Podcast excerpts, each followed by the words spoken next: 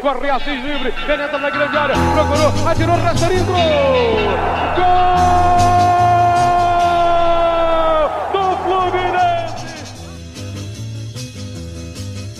Bom dia, boa tarde, boa noite, torcida tricolor. Eu me chamo Hugo Tati e estamos aqui diretamente dos estúdios online Carlos Castilho, nesse domingo, dia 2 de maio, para mais um episódio do podcast É Proibido Remar. Vocês devem estar estranhando essa ausência da voz saliente do meu xará Hugo Carvalho, mas hoje eu tive que assumir essa digníssima função de apresentar o programa. E antes de começar as saudações iniciais dos meus camaradas, gostaria de mandar o recado de sempre. Segue a gente lá nas redes sociais, facebook.com barra é proibido remar, no Twitter e Instagram, arroba é proibido remar, e além disso, segue a gente também no Spotify e se inscreve lá no YouTube para poder receber a notificação sempre que um episódio novo for ao ar. Recado dado, vamos então às saudações dos meus camaradas de bancada, a começar por ele, Rodrigo Menescal, nosso piloto. Diga lá, Nescal. Bom dia, boa tarde, boa noite, rapaziada. É mais um grande prazer estar aqui com vocês mais uma vez. Resultado agora um pouco antes da nossa gravação não foi dos melhores, né? Mas é isso aí. Campeonato Carioca é pra teste, brincadeira, não vou começar falando essas coisas absurdas aqui não. Saudade da voz aí do nosso querido Hugo Carvalho, senti uma falta dos tons graves aí, mais sensuais, provenientes da voz dele. Mas eu acho que a gente está bem representado pelo nosso cosplay de Hugo Carvalho, querido Otati. E é isso aí, siga lá pelota, que todos tenhamos uma boa noite de cornetagem. Vamos que vamos. Também com a gente, Doutor Bernardes. Fala, meu querido. Uma ótima noite, Hugo. Uma boa noite também para os meus amigos Edu e Menescal. Um bom momento ao ouvinte tricolor. Aí sim. É, queria desejar esse bom momento a todos esses filhotes de ganso que estão nos ouvindo descascamos o cara no nosso último programa e hoje, para mim, foi o melhor em campo. Não que seja um grande mérito nessa partida, né? Mas jogou bem. Jogou como nunca ouvimos jogar. Vamos falar mais sobre isso lá na frente. E é isso. Será que o Ganso é o patinho feio do Fluminense? Meu Deus. Confira no próximo capítulo. Hugo Carvalho vai ficar feliz com essa sua análise prévia sobre o Ganso. Aí. Feliz ou puto, né? Porque o primeiro programa que ele não apresenta, a gente fala bem dele. É verdade, é verdade. e fechando a nossa escalação, nada mais, nada menos que Eduardo Bulhões, a voz da experiência. Diga lá, Edu. Boa noite, amigos, boa noite, ouvintes, bom dia, boa tarde para todo mundo. É um prazer novamente estar aqui com vocês, gravando o programa de semanal, depois desse resultado aí contra a Portuguesa, na expectativa do próximo jogo de quinta-feira, com nossos assuntos aí da semana. Que seja uma boa noite de cornetagem para todos nós. Boa. Voz serena do Edu até acalma a gente, né? Bom, saudações feitas. Para começar, eu queria passar rapidamente num girão ou gidão de notícias. Sacanagem. Ah, não, ele não lançou essa, meu Deus. Eu gostei, eu aprovei, eu aprovei. Tá valeu, valeu. Gidão não, pô. Saiu o balanço financeiro do Fluminense referente ao ano de 2020, que gerou muito debate aí nas redes sociais, então queria só deixar um recado para os nossos ouvintes de que será um tema aqui do programa nas próximas semanas. Se você tiver alguma dúvida, né, a gente está pensando em chamar algum convidado que tenha é, conhecimento da área contábil. Se você tiver alguma dúvida, tiver alguma crítica, manda para a gente nas redes sociais que a gente coloca aqui no programa também. Além disso, parece que está praticamente definido o local e o estádio da final da Libertadores, né? o centenário no Uruguai. E isso, obviamente, muito nos interessa porque será o palco do nosso título, não é mesmo? Falando nisso, a gente não pode começar diferente o programa. Vamos falar de Libertadores da América. O Fluminense conquistou três pontos importantíssimos contra o Santa Fé, jogando fora de casa na última quarta-feira e é líder do grupo. Na quinta-feira, a gente pega o Júnior Barranquilha, também fora de casa lá na Colômbia. E aí eu jogo a bola para vocês. Bernardes, como tá esse coraçãozinho aí na Libertadores? O que, que você achou do último jogo e a ansiedade para a próxima partida? Cara, minha relação com essa Libertadores tá colocando assim no mais alto nível é, a minha crise de abstinência de futebol porque essa partida dessa semana foi sensacional. O maior clima de Libertadores era impossível do que, do que a gente teve, né? com mudança de estádio, viagem complicada, altitude, é, Egídio expulso e sufoco no final do jogo, Marcos Felipe fazendo um milagre. É, foi uma, uma excelente experiência de Libertadores. Mas parece que já faz um mês essa partida, porque eu já estou na ânsia por muito mais. Eu quero que chegue logo quinta-feira para a gente encarar outra e pedreira lá na Colômbia e levar três pontos para casa e continuar aí nessa campanha aguerrida que tá com cara de título. Tá com uma cara diferente mesmo. E você, Edu, o que, que você acha? Cara, o jogo da última quarta, quarta-feira foi, como meu irmão aí falou, com cara de Libertadores total, né? Aquele sofrimento no final, pressão adversária, alguns momentos de bom futebol jogado e muita pressão. E agora na expectativa para o próximo jogo aí já, na próxima quinta-feira, para que a gente consiga continuar nesse bom caminho aí do título que nos fugiu às mãos em 2008. E teve o um empurrão do Bobadilha, né? Que empurrão, diga-se de passagem. Um dos melhores lances da partida, né? Se o Fluminense. Rapidinho, deixa eu fazer uma promessa aqui. Fazer uma promessa aqui. Se o Fluminense for campeão da Libertadores, eu vou tatuar o empurrão do Bobadilha. Isso. Meu Aí Deus. sim. Alô, estúdios de tatuagem aí, quiser patrocinar a gente. Eu acho que o podcast inteiro faz essa tatuagem aí. Fácil. A cara do Edu, Fácil. tipo, puta. Ainda bem que não é um, ainda bem que é um empurrão e não é o caule, né? Ainda bem que não é, né? Imagina. Por que ainda bem? Por que? Não entendi. É porque ia doer muito mais, né? Fazer o. Ah, Porque não ia ficar uma tatuagem bem le- muito sim. legal, né? Não ia ficar muito legal. Não sei, depende Eu já do acho que ia artista. ficar legal. Depende do local da tatuagem. Eu acho que ia ficar bacana, mas ia doer, assim, fazer um taule daquele tamanho ali. Esse programa tá ficando muito gráfico. Vamos seguir adiante. Vamos, vamos fugir desse, desse assunto. É, é é, a galera tá meio traumatizada aí. É, mas quanto ao jogo, emocionante do começo ao fim. Não que precise de muito para ser emocionante, Fluminense na Libertadores, mas esse foi excepcional. Queria destacar aqui a, a partida do Marcos Felipe. Para mim foi o dono da partida, a galera falando indignada, inclusive o nosso querido Hugo Carvalho. Ah, mas que absurdo vocês não votarem no Fred como craque do jogo. Marcou dois gols. Pô, o Fred jogou legal. Representou, fez aquilo que ele sabe de melhor. Mas se não fosse o Marcos Felipe para garantir que os dois gols do Fred fossem uma vantagem, É isso aí. nada disso teria adiantado. Deve ter caído o sinal lá da Comebol TV na casa dele nos últimos minutos. É. E o, o Fred marcou dois gols e o Marcos Felipe marcou três pontos, né, cara? Sim, e se tivesse marcado um gol, eu já falei, pelas regras do futebol de rua e do Totó, teria valido dois. Então teria empatado com o Fred em número de gols e teria passado. É um devaneio assim meio de an que eu tive, mas deu pra entender que tá superior de qualquer forma. Tanto no campo hipotético quanto no Que campo prático. do nosso Marcos e Roberta. É isso. E hoje o Fluminense empatou por 1 a 1 no primeiro jogo da semifinal do Ferjão com a Portuguesa lá no Luso Brasileiro, Ilha do Governador.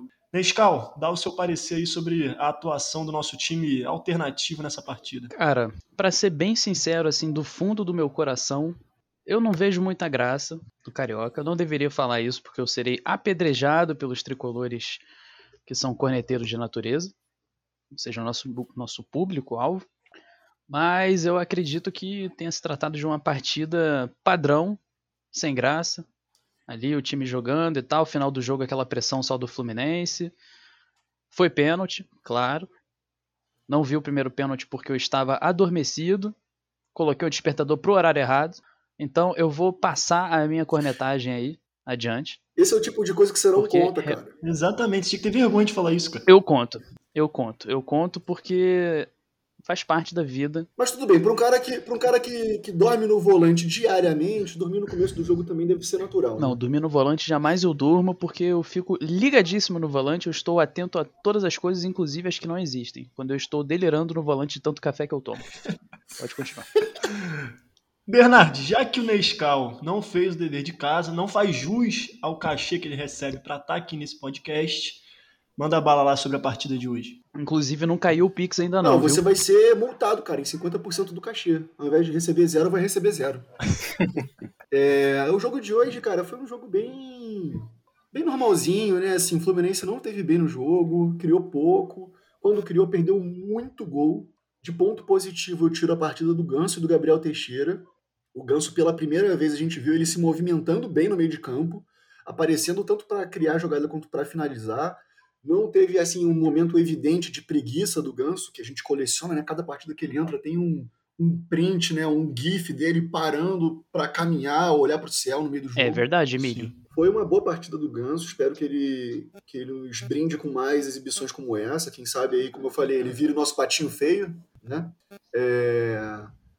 Mas Para além disso, ah, o Marcos Felipe muito bem também de novo no jogo, né? Marcos e Roberta, como, como profetizou a voz da experiência, é o nosso melhor goleiro desde Cavalieri. É, e lembra muito também o nosso goleiro bem dotado quando joga com o pé, né? É tão bom quanto com a mão e com o pé. Eu posso conectar aqui rapidinho, dar uma interrompida aqui muito rápida? Pode, lógico. É o melhor goleiro desde Cavalieri ou já é o nosso melhor goleiro dos últimos tempos? Eita. Tipo, se ele é melhor que Cavalieri? Melhor é. Cavalieri, não. Não, eu acho que ele é o. Eu, quer dizer, eu tenho certeza que ele é o melhor goleiro do Fluminense depois do Cavalieri de 2012, que foi que agarrou como poucos goleiros que eu vi na vida numa temporada. Depois de 2012, o Marcos Felipe já é melhor. É, o Cavalieri foi uma das principais figuras do título brasileiro, né? Justo. Edu, acabou, Bernardo? Não, cara, só queria dar um destaque também de excelente participação na partida do gramado do Luso Brasileiro, que conseguiu tirar o Hudson, o Rundson, de atividade pelos próximos jogos aí. Então fica aí o nosso muito obrigado ao gramado do estádio da Portuguesa do Rio de Janeiro. O gramado certamente foi o craque do jogo. Mais uma menção honrosa aqui, a lindíssima vinheta do VAR que a do Carioca elaborou. Dificílima de elaborar. Sensacional ali, aquela vinheta. Realmente o, o, o, designer merece parabéns. Eu estou batendo palmas aqui. Não Só dá para é ouvir, mas eu tô as participações do Tita, né? Que são completamente aleatórias. Ah, ótimas e, também. Pô, Aí eu não sei porque eu assisto na Full TV, camarada. Eu sou privilegiado, né? É quando consegue assistir, né? Já acabou o jogo aí? Tá no intervalo aqui. Ah, sim, tá. beleza. Mas olha só, vou, vou, dar essa menção rosa Full TV que depois de muito tempo consegui assistir uma partida sem grandes intercorrências, tá? Só que ele tirei padrão, mas padrão de um streaming que é feito em cima de um streaming, né? Não dá para ser muito melhor do Há que controvérsias isso. que foi bom, que foi uma boa transmissão. Hein? Na minha casa, com a minha internet, eu não tive nenhum atraso, nenhuma interrupção. Se a galera teve também, a Full TV não tem como pagar o seu pacote de internet, né, camarada? Vamos botar a mãozinha na consciência. Caralho, ele tá culpabilizando a vítima. Ele tá culpabilizando a vítima. E o melhor foi você falar assim, de lei. Eu tô defendendo a vítima de uma crítica injusta. Quando tem que criticar a gente. A vítima, no caso, a Full TV, né? Exatamente. Vamos lá, vamos voltar aqui ao nosso papo. Depois do, do Bernardo falar de lei, de lei. Mas é legal porque ele, ele, ele mistura o português com o inglês. Como é que você fala? Delay. Delay. Delay jogou no Fluminense, cara. Também. Tricampeão carioca. Grande delay. É. Edu, dá o seu parecer aí sobre a partida. Cara, eu vou discordar muito aqui dos meus companheiros de bancada. Assim que a gente gosta. Dos que viram o jogo, daqueles que não viram. É também. isso que eu ia falar, não tem como discordar de mim. Eu não vi o jogo, não falei porra nenhuma. Porque eu gostei bastante. Eu gostei bastante do jogo, assim. Tô cada vez mais empolgado com esse nosso elenco. Eu acho que tá muito bem encorpado. Eu acho que o primeiro tempo do time foi muito bom, assim, mesmo sem ter entrosamento, né? É, a parte mais baixa, negativa, a gente deixa para o Abel, né, que não foi bem, perdeu alguns gols, mas gostei do Casares junto com o Ganso. O Gabriel Teixeira é um fenômeno correndo, correndo ali pelos lados do campo. Sim, concordo. Então. No início do segundo tempo deu uma caída e no final do jogo a gente voltou a subir de produção com as substituições que o Roger fez. O Caio Paulista, como a gente falou já no pré-jogo, é uma grata surpresa, está subindo de produção a cada jogo, entrou muito bem novamente. E é isso. É, elenco encorpado para essa batalha que vai ser aí a temporada de 2021. Gostei bastante do time hoje. E é isso. Não, sobre o Caio Paulista, aquele último lance ali, eu estou indignado até o presente momento, porque era para ter entrado, né? Mas. Esse você viu, né? Esse você viu. Até te ali acordou. Eu vi. Sim, sim. Eu, eu, eu, tava, eu tava quase chegando no nosso lar ali, mas aí eu voltei pra vida e assisti. Fica a dica aí, Meixo. Quando tiver já overdose de café, ao invés de tomar mais uma dose, bota um vídeo do Caio Paulista perdendo gol, que vai te ajudar a trabalhar aí mais a tempo. Tá vendo? Excelente dica. Aulas. É...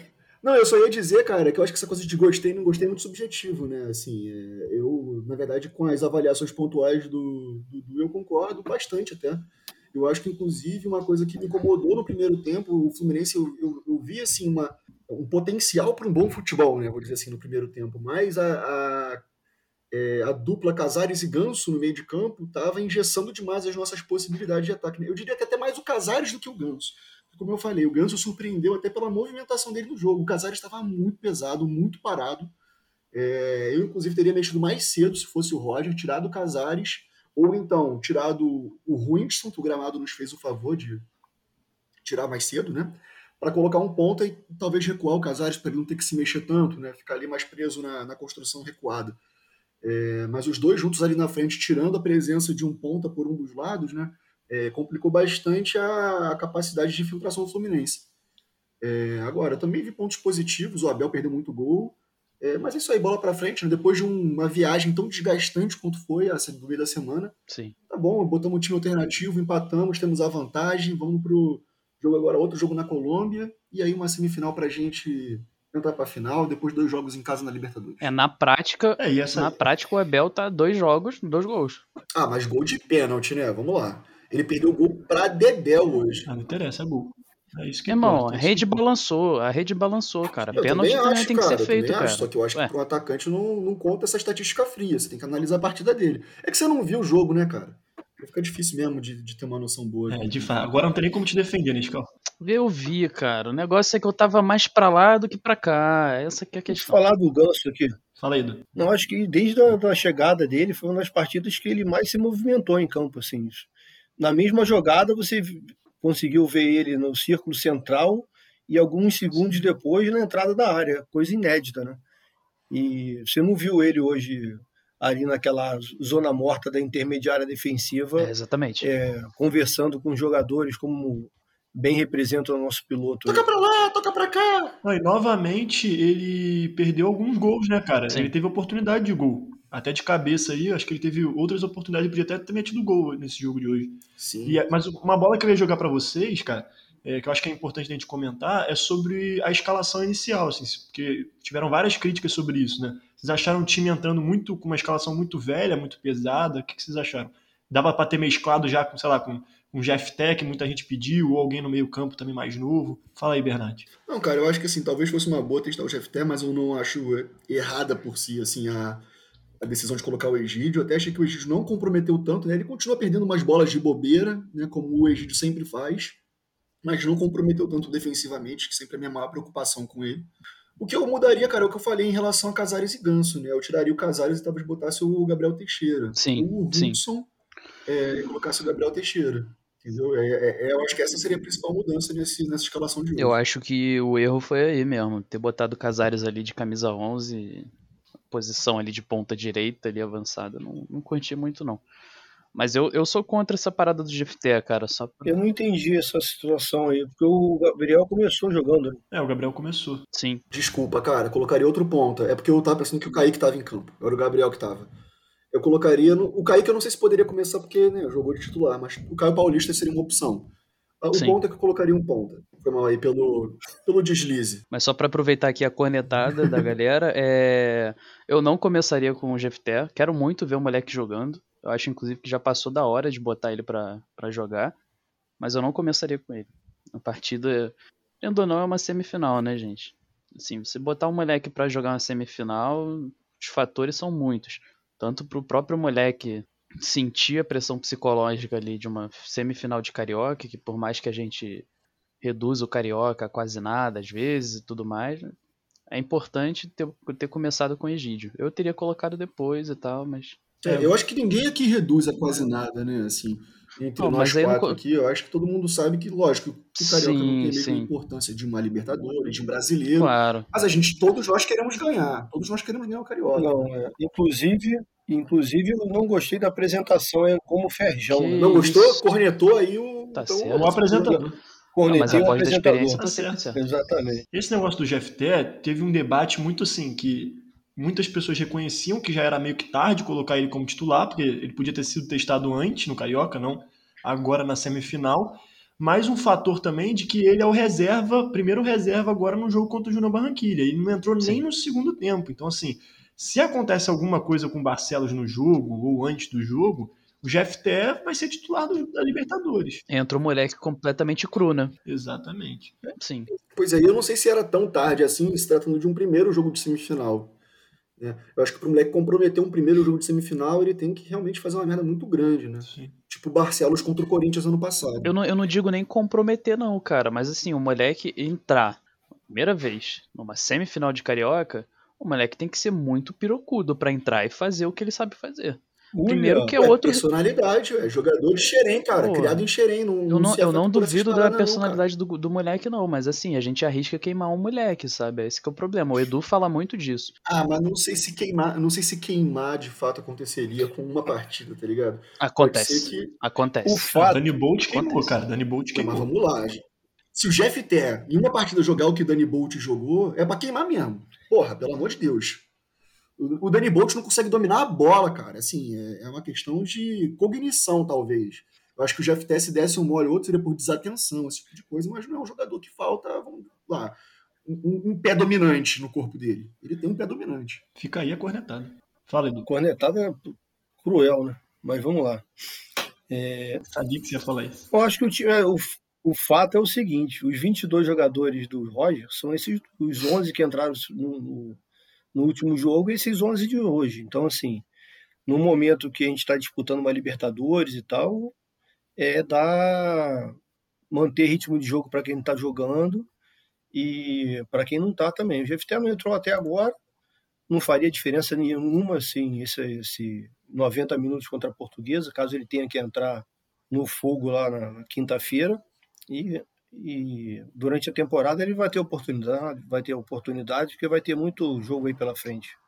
Mas o exemplo do Danny Bolt é muito bom com relação quando a gente fala em queimar o jogador. Né? O cara jogou, sei lá, duas partidas e já tem companheiro dentro que tem problema cognitivo. Mas Exato.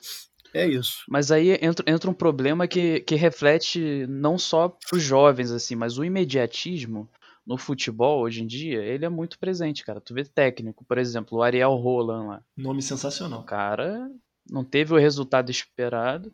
É o quê? O Ariel quem? O Ariel quem? O Ariel Rola. Esse Mas treinador ele, foi escolhido ele... a dedo para ser comentado aqui nesse podcast. Caralho. Segue, Liscão. Mas, mas então, é, é isso. É isso. É, o, o, imediatismo é presente em todas as áreas assim do futebol hoje em dia. E com a molecada não é diferente. Por mais cruel que seja você fazer isso com um jogador em formação, acontece muito, cara. Sim. Sim, acontece toda hora, né? Mas, graças a Deus, aos deuses do futebol, as diretorias, as comissões técnicas não, não nos dão ouvido. Ah, né? sim, sem dúvida. Fui violentamente cornetado, violentamente cornetado. Estou com meu ego ferido, mas mantenho minha posição de que o Danny Bolt não tem futebol para jogar no Fluminense. E o tempo dirá quem tem razão. É isso. E fica para o nosso ouvinte a reflexão.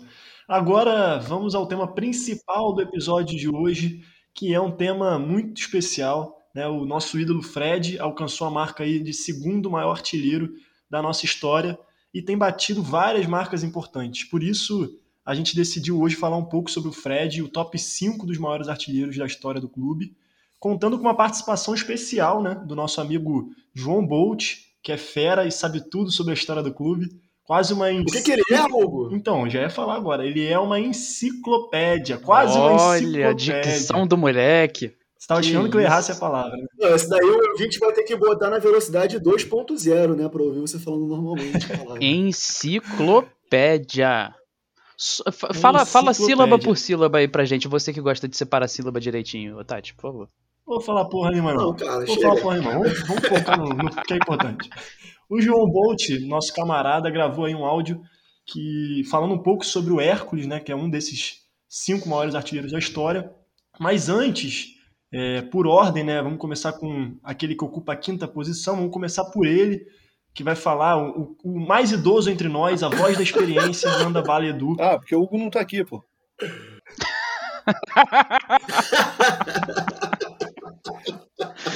Vamos lá.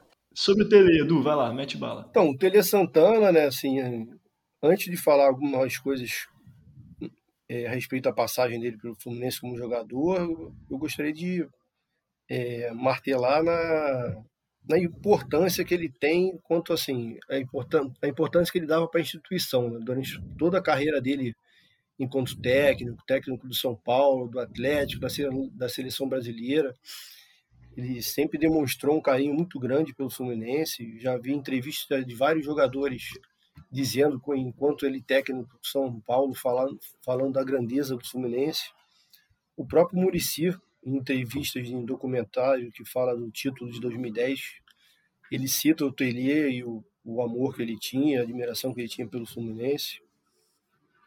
Então, nesse sentido aí, ele é muito importante na, na nossa história também, né? O tamanho que teve o Telier e a, import, a, import, a importância que ele dava aí pro clube. Mas o Telier é o quinto, né? A maior, maior artilheiro do Fluminense, com 165 gols marcados. E jogou 557 partidas pelo clube. É o, é o terceiro maior jogador, o terceiro maior jogador em número de partidas com a camisa do Fluminense e era conhecido como Filho da Esperança pelo seu porte físico. É até difícil imaginar, né? Ele tinha 1,76m e 61 quilos. Caralho. Muito, um filezinho. Bem, é. E esse, Ainda bem que não era o Bernardes na época escolhendo apelido. Né? Uma votação. Teve um concurso no, no, Jornal dos, no Jornal dos Esportes, se não me engano, com o Mário Filho. E chegou mais de 5 mil nomes lá e ficou o Filho da Esperança e mais dois no final e acabou sendo escolhido o Filho da Esperança. E uma curiosidade legal é que ele foi quem trouxe ele para o Fluminense foi o Preguinho, que na época era diretor de grande Preguinho de futebol do clube. Preguinho tava falando em off que é o meu ídolo favorito é. da história do Fluminense, por toda a história que esse cara tem no clube. E é um, um dos únicos tricolores que tem autoridade, autorização ou permissão para remar, né? É porque a permissão dele não é específica para isso, né, cara? Ele tem permissão universal para fazer o que ele quiser. Para fazer o tudo. Licença poética. E fez, tudo. né? Aproveitou a permissão e fez tudo. Sim. Exato. Mas aí, a panorâmica aí, o panorama com relação ao Tele é isso, assim. Eu acho que esse grande amor que ele tinha com o Fluminense pode ter ficado demonstrado na última partida que ele. Já em final de carreira, ele jogou o Fluminense Madureira pelo Madureira e o jogo foi 5 a 1 Fluminense. Ele fez um gol, né? O, gol do Madureira foi marcado por ele. A torcida do Fluminense aplaudiu ele de pé e ele chorou bastante no final do jogo. É, tem tá enfrentando o seu time, time de coração, né? E tem feito um gol contra nós. é isso, acho. E o panorama é esse. Foda. É, agora vamos, vamos ouvir a contribuição aí do, do nosso camarada Bolt sobre o Hércules, que é o quarto maior artilheiro da nossa história, né? Eu vou botar aqui que ele gravou um áudio, desde já agradecendo aí ao Bolt pela, pela contribuição, um cara muito fera, sabe muito de Fluminense. Fala galera do É Proibido Remar, é um prazer falar com vocês, ainda mais para falar de um gigante da história do Fluminense, o ponto esquerda Hércules, Hércules de Miranda, o dinamitador, é o apelido que o jogador recebeu por causa de seu fortíssimo chute e seus incontáveis gols. É, bom, vou contar um pouquinho a história do Hércules pela, na sua passagem pelas Laranjeiras. É um jogador verdadeiramente gigante, lendário, um ídolo que merece ser sempre lembrado e reverenciado. O Hércules chegou no Fluminense em maio de 1935 e sua, sua contratação tem muito a ver com a implantação do profissionalismo no futebol brasileiro é, como vocês sabem, o Fluminense era um, um dos principais opositores do amadorismo marrom que corroía o nosso futebol e acabou sendo um dos articuladores da implantação desse futebol profissional que aconteceu em 1933. Nos dois primeiros anos do profissionalismo, 33 e 34, o Fluminense não conseguiu formar times fortes. E isso tava, já estava gerando incômodo, até porque o clube vinha de um jejum grande, já não, não ganhava o campeonato carioca desde 1924. Então, em 35, o clube foi a São Paulo para resolver de vez a parada e trouxe os principais jogadores da, da seleção paulista. Entre eles estava o Hércules, que era um jogador que na época atuava pelo Independente Futebol Clube. Foi um clube que teve curta existência e que era formado basicamente por dissidentes do São Paulo da Floresta, esse último pai do atual São Paulo, né? Logo de cara, os craques paulistas conquistaram o torneio aberto da Liga Carioca, que acabou sendo o primeiro título do Hércules pelo Fluminense. Mas o incômodo jejum no Campeonato Carioca ainda não foi quebrado em 35. O Fluminense acabou perdendo o título para o América em um jogo inacreditável, uma derrota de 6 a 5 dentro das Laranjeiras. Mas a partir do ano seguinte, com os paulistas mais entrosados, o tricolor acabou fazendo, estabelecendo uma verdadeira dinastia no futebol carioca. Primeiro veio a quebra do jejum em 36, um campeonato que foi decidido em uma melhor de três contra o Flamengo, que tinha um time muito forte também, com Leônidas da Silva, Domingos. E o Fluminense superou seu rival nessa melhor de três. O Hércules fez gol nos três jogos, sendo o jogador mais decisivo para a conquista do título. Bom, a partir daí foi uma taça atrás da outra. Entre 1936 e 41, mantendo uma espinha dorsal formada pelo goleiro Batatais, o zagueiro Machado, os meias Tim e Romeu Peliciari, além, é claro, do dinamitador, o Fluminense conquistou cinco campeonatos cariocas em seis disputados. Ao redor dessa espinha dorsal, outros grandes jogadores brilhavam, craques como Bran, Russo, Orozimbo, Sandro, Pedro Amorim, Afonsinho, Carreiro, ou os argentinos Santa Maria, Malazo, Rongo, Renganesh, enfim, uma verdadeira constelação. Foi realmente uma época de ouro do Fluminense, uma das mais brilhantes da história do clube. Além dos cinco campeonatos cariocas já mencionados, todos tendo o Flamengo como vice, o Fluminense ganhou todos os torneios organizados pela federação: torneio aberto, torneio municipal, torneio início, torneio extra, além do torneio Rio São Paulo de 1940, que foi uma competição que foi interrompida no meio, foi disputada só o primeiro turno, mas que o Fluminense liderava quando ela foi interrompida. E o Hércules foi ainda campeão brasileiro de seleções pela seleção carioca quando, quando jogava pelo Fluminense. Se já não bastasse tudo isso, né? em 1938 o Hércules disputou a Copa do Mundo da França com a seleção brasileira. É, a seleção pela primeira vez fez uma grande campanha em Copas do Mundo, chegando até a sonhar com o título. E o nosso ponto acabou trazendo com seus companheiros de Fluminense, Romeu, Tim, Batatais Machado, um honroso terceiro lugar, um feito inédito na época. O Hércules ficou no Fluminense até o início de 1942, quando se transferiu para o Corinthians. Né? É, foram sete temporadas, basicamente, e nesse período o Hércules atingiu números realmente incríveis. Foram 164 gols em 176 jogos, média de quase um por jogo, né? Ele é o quarto maior artilheiro da história do Fluminense. É o terceiro maior em jogos oficiais, com 136 gols. Só perde para o Fred e para o Valdo nesse quesito. Enfim, é um jogador que, apesar de ter jogado em uma época tão distante, a gente não pode jamais deixar de lembrar e, e, e homenagear. Tá bom? Um grande abraço para vocês do É Proibido Remar, para toda a galera tricolor. Saudações.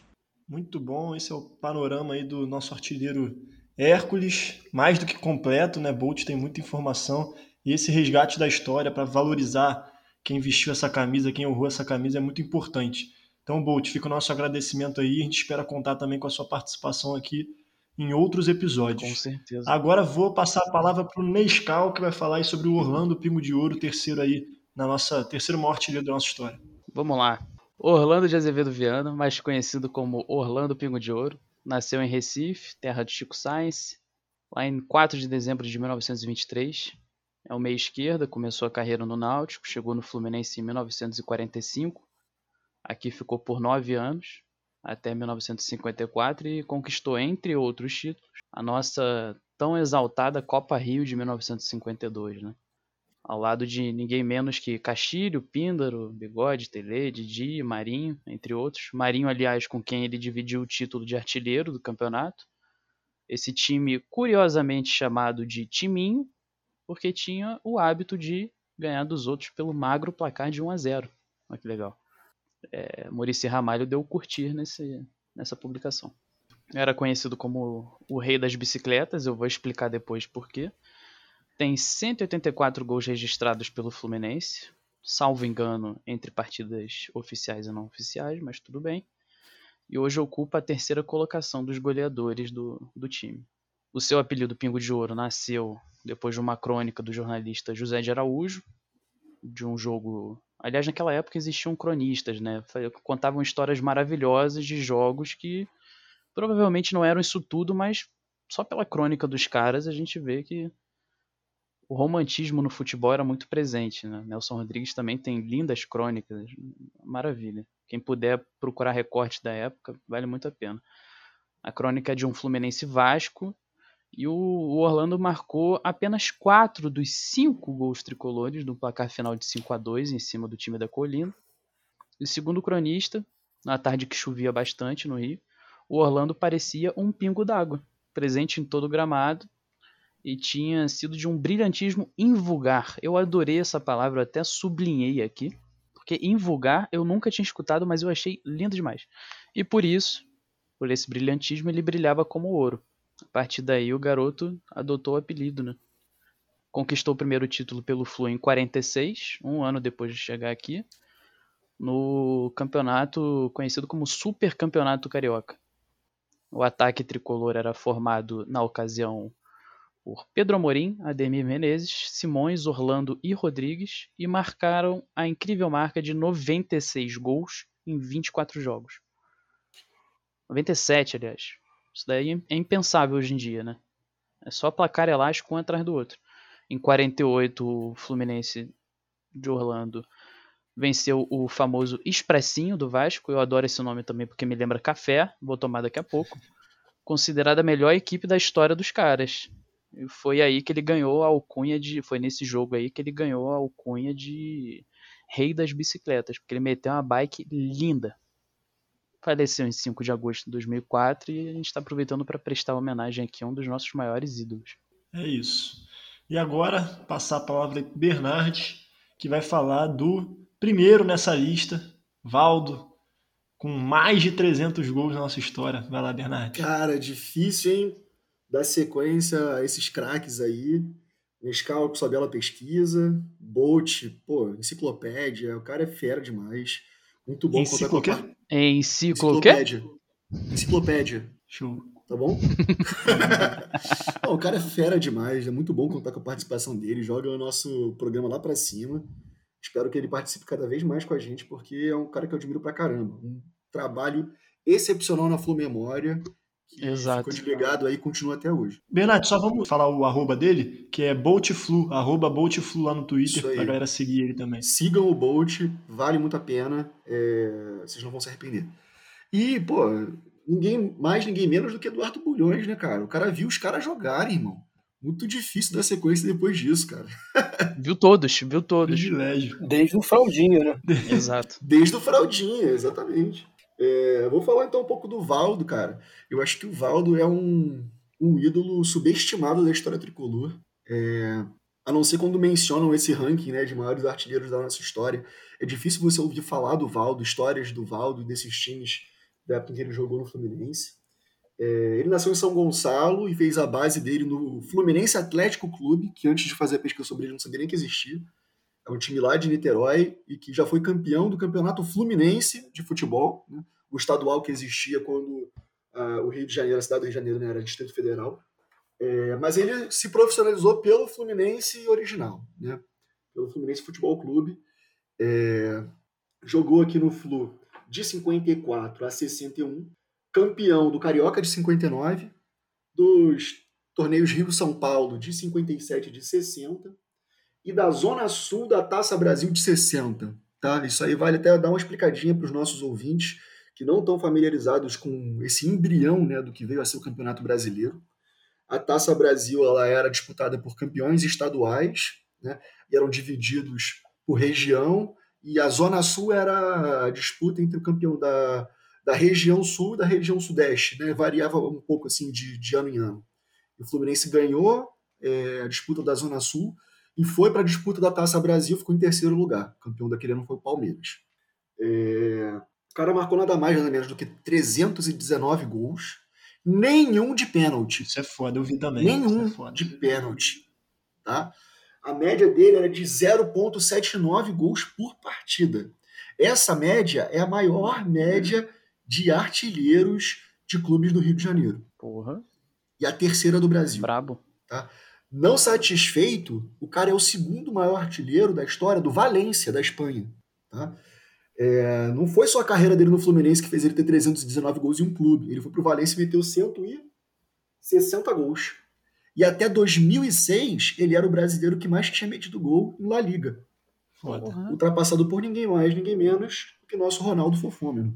É, a história da transferência dele para o Valência, inclusive, é interessante. O Fluminense foi fazer um, um jogo amistoso é, em Valência contra o Valência.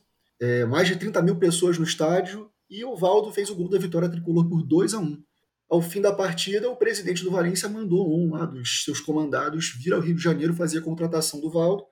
negociação bem sucedida, o Valdo foi fazer história na Espanha. É... O que mais? Falando sobre Valdo. Artilheiro de... do Campeonato Carioca de 56, do Rio São Paulo de 57, de 60. Fez o gol do título do Rio São Paulo de 60, histórico título para o Fluminense, em cima do Palmeiras, que era a academia do Palmeiras. Né? Grande time do Palmeiras. O Maracanã com mais de 60 mil pessoas. É, eu acho que é isso, cara. Assim, os números provam que o Valdo era um dos maiores jogadores de futebol do planeta, né? Ainda é, até então. Para ter metido tanto gol e ter feito história em dois gigantes do futebol mundial. Né? É, ainda está na história do futebol brasileiro, como esse cara com a maior média entre clubes cariocas, terceira maior média entre clubes brasileiros. Não fez uma história tão bonita assim na seleção brasileira, mas tem um título com a seleção, que é a Taça do Atlântico de 60.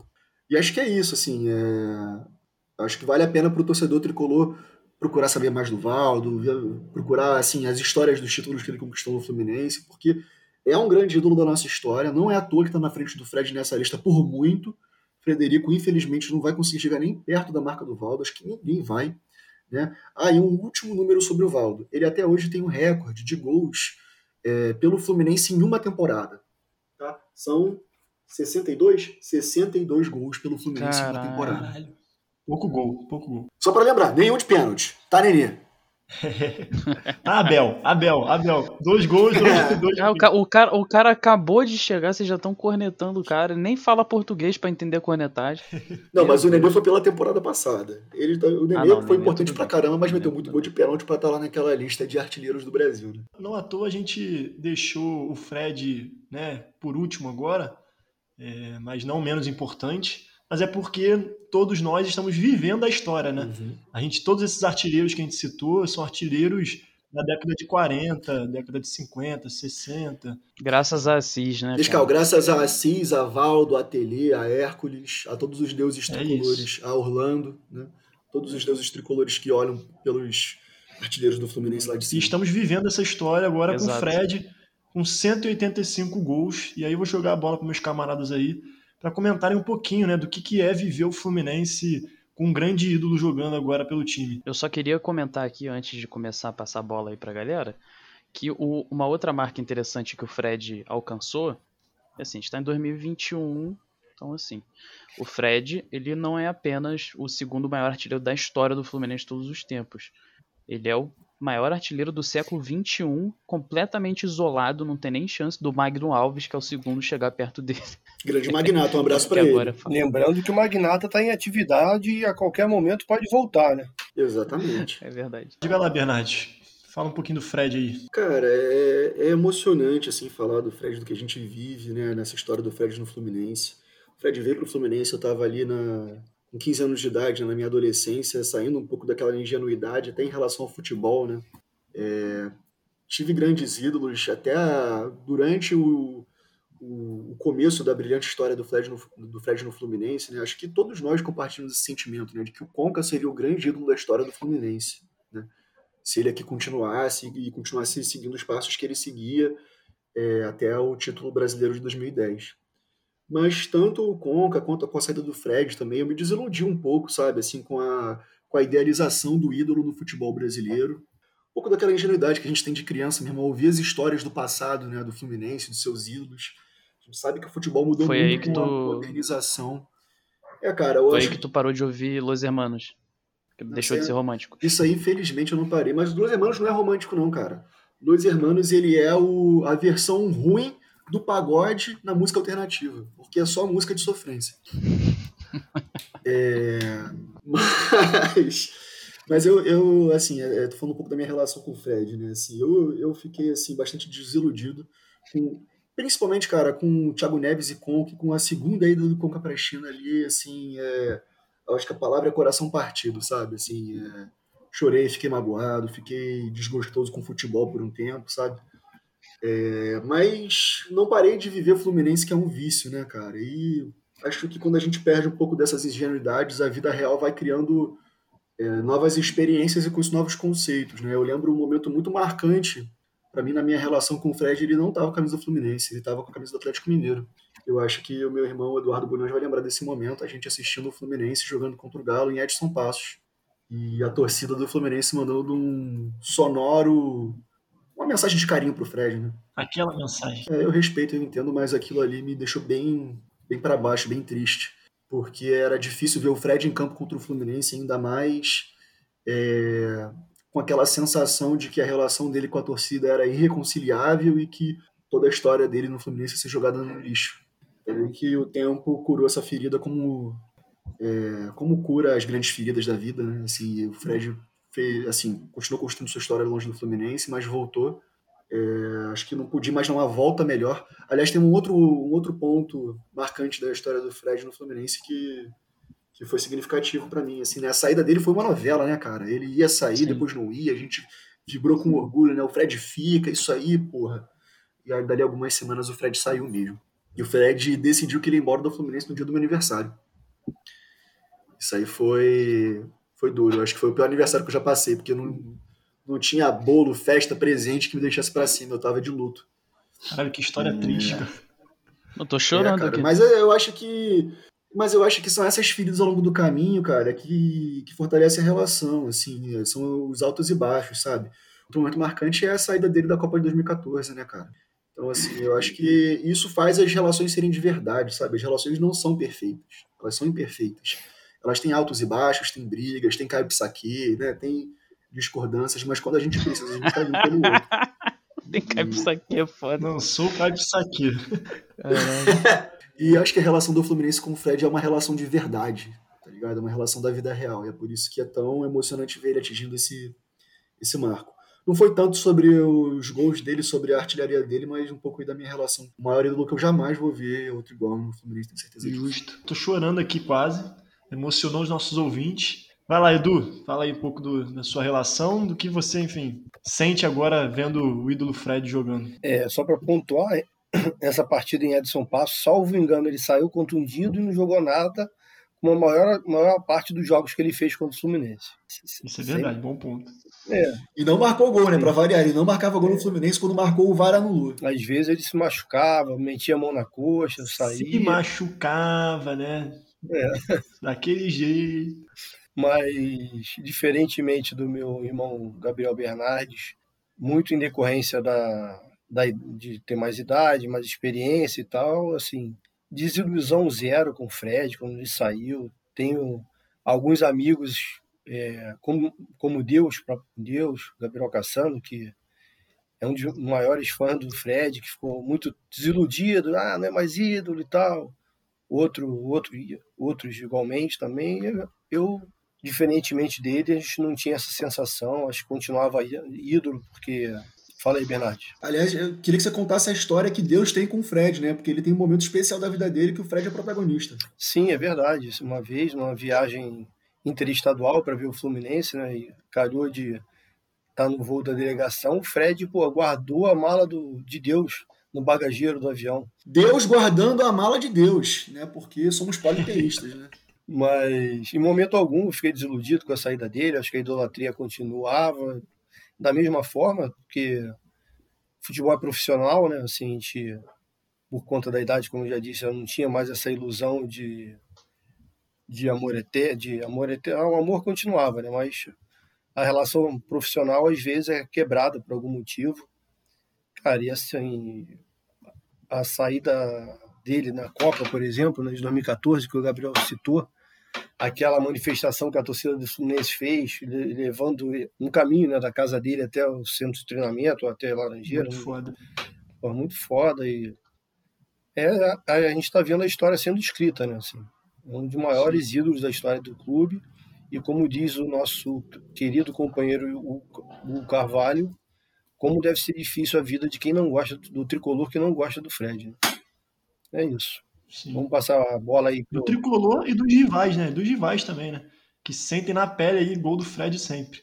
Agora, Edu, essa história aí do, da, da passagem dele pela seleção, aquela, aquela passagem que ele foi muito criticado, é, eu até estava vendo hoje o Boteco do Tricolor, né, na, na TV, antes do jogo, e aí até falaram sobre isso, cara, que ele tem, parece uma entrevista que ele fala que é, a torcida do Fluminense abraçou ele num momento que nem ele acreditava mais se, se ele dava conta mesmo, sabe, da qualidade dele. Ele sim, botava sim. em xeque a própria, a própria qualidade. E assim, naquele momento é. ali foi um, muito cruel também a imprensa nacional levando a opinião pública a massacrar o cara, né? Porque quatro anos depois tivemos um atacante absolutamente inoperante, que foi o Gabriel Jesus, que não fez um gol na Copa do Mundo, o Fred fez, e que passou em brancas nuvens, não foi massacrado, não, em outra Copa possivelmente vai estar de volta. Então foi um tratamento muito desigual, talvez, por ele ser jogador do Fluminense, não sei. Mas a gente abraçou Sim. o cara e você vê nas entrevistas dele hoje que nas entrevistas dele hoje que realmente a relação é verdadeira e é muito bom estar vivendo isso. Diga lá, Nescau, sua sua relação aí, seu sentimento vendo o Fred aí, o nosso ídolo, segundo na, na história do Fluminense Artilharia, jogando agora. Bom, meu momento com o Fred, ou meus momentos com o Fred, né? Que bonito, que ambíguo essa frase. É, vão além dessas tristezas aí pontuadas pelo nosso pelo nosso querido amigo Bernardes que sofre da síndrome de Los Hermanos. Então ele fica meio melancólico quando trata dessas coisas. Compreensível para quem escuta essas paradas, mas tudo bem.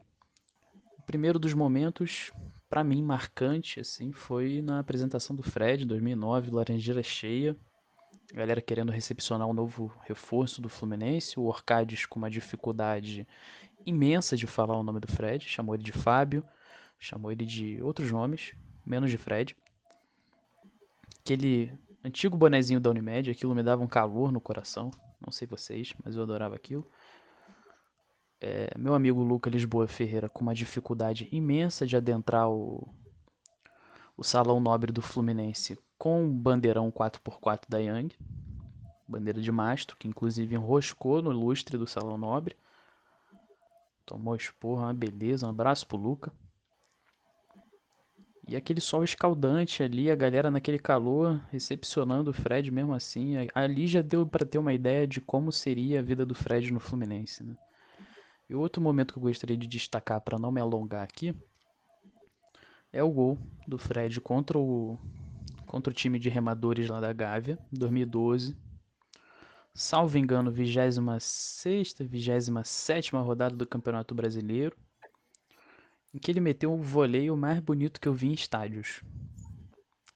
Aquele, aquele momento ali, eu acho que eu tive consciência do tamanho do Fred. No bom sentido, é claro ali, todo mundo que estava à minha volta, um abraço pro Pedro, inclusive, que estava na bateria comigo né, nesse momento. Ali eu fiquei extasiado. Ali deu para ter noção do tamanho do Fred mesmo, do quanto ele representava para o Fluminense já naquela época. Hoje, então, outro momento que eu gostaria de, de destacar aqui do Fred é, é, o gol que ele fez agora contra o Santa Fé, o primeiro deles. Que para mim foi especial, cara. Eu, eu assisto o jogo com a minha mãe, então foi um momento ali muito maneiro. Ver minha coroa feliz de ver o Fred marcando no Libertadores, porra, foi muito maneiro mesmo. E é isso. Fred para mim é é o que todo jogador hoje em dia deveria ser, né? Debochado, cafajeste. Agora ele encontrou Jesus, né? Bem, bem falou aí Bernardes. Mas falta isso no futebol, falta um deboche, falta um brincalhão, sabe? Eu acho muito chato esse futebol, graças a Deus. E é isso.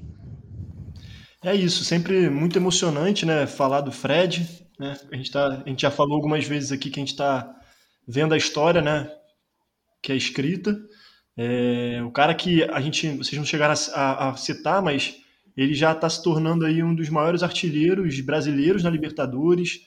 É, pode se tornar o maior artilheiro da Copa do Brasil. Também é um dos artilheiros, maiores artilheiros do Brasileirão também. Então, enfim, são muitas marcas do Fred impressionantes e é muito bom tê-lo como ídolo e a gente está vivendo isso junto com ele. É, vamos agora nos aproximando do final do programa, infelizmente, e gostaria de lembrar os nossos ouvintes tricolores que, além dos programas semanais que vão ao ar segunda-feira, os, temos os pré-jogos que sobem nas plataformas sempre nos dias das partidas do Fluminense. Agora sim, vamos aos recados finais, começando por ele, Eduardo Bulhões, a voz da experiência. Boa noite e até a próxima. Valeu, amigos, valeu, ouvintes. É, foi um prazer mais uma vez estar aqui com vocês, é, divagando sobre esses grandes ídolos, trazendo informações, aprendendo um pouco mais, aprendendo com o nosso é, colaborador, amigo de arquibancada aí, João Bolt também. E na expectativa aí para quinta-feira, mais uma batalha da Libertadores e mais uma no final de semana em busca da classificação para a final do Campeonato Carioca de 2021, que vale muito. Um abraço e até a próxima. Acima deles. Doutor Bernardes, boa noite, até a próxima, meu querido. Boa noite, Hugo. Boa noite, meus amigos de bancada. Um abraço para o nosso amigo Hugo Carvalho. Um abraço também para o Bolt, um agradecimento para ele. É, muito obrigado pela participação, por enriquecer aqui o conteúdo desse episódio do nosso, nosso podcast. Um bom momento ao ouvinte tricolor. Espero que tenha gostado desse episódio, um pouco, uma pegada um pouco diferente né, do que a gente tem feito até aqui. Mas eu gostei muito de participar, falar do Fred, falar dos ídolos do Fluminense é sempre um prazer sem tamanho. É, e é isso, vamos para a Colômbia trazer três pontos e Libertadores, amigo, obsessão. Aquele abraço. Vamos que vamos. Diga lá, Edu. É, antes de encerrar, que já tinha encerrado, mas agora vou recomeçar. Né? Queria mandar um abraço aí para o Ramon Almeida, que é um dos grandes fãs aí do, do Frederico, para ele quando escutar, escutar aí nosso podcast, tornar maior esse amor entre os dois. Um abraço aí. Nescal, teus recados finais e até a próxima. Recados finais, mandar um abraço aí para os meus amigos, mandar um abraço para a galera do grupo da resenha, mandar um abraço especial pro Toscano da Bravo, moleque bom, e pedir pra edição aí botar ele tocando, ele imitando o trompete, né? Porque o moleque tem o dom. Se tem uma pessoa que imita trompete bem nesse mundo, esse alguém é o Davi Toscano da Bravo. E é isso, queria encerrar minha participação no programa de hoje ouvindo o som do trompete do Toscano. Um abraço e saudações tricolores e vamos para cima na quinta-feira que é isso, Libertadores é obsessão.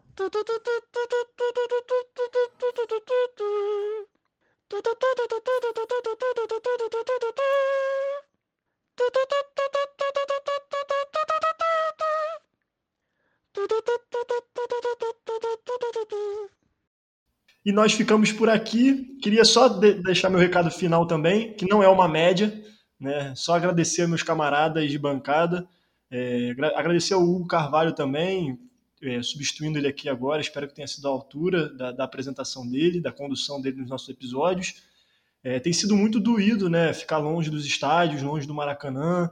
É, mas eu acho que a nossa amizade, acho que as nossas resenhas, o, né, esse podcast que a gente está fazendo tem sido é, fundamental para segurar esse rojão em tempos difíceis. Então, os nossos ouvintes também, por todo o carinho, toda a interação, então queria deixar esse, esse muito obrigado também. Agora sim, eu, o Gotati, me despeço. Agradeço a qualificada audiência que temos. Espero que tenham gostado do episódio de hoje. Abraços e saudações tricolores. Corre livre, penetra na grande área, procurou, atirou. Gol!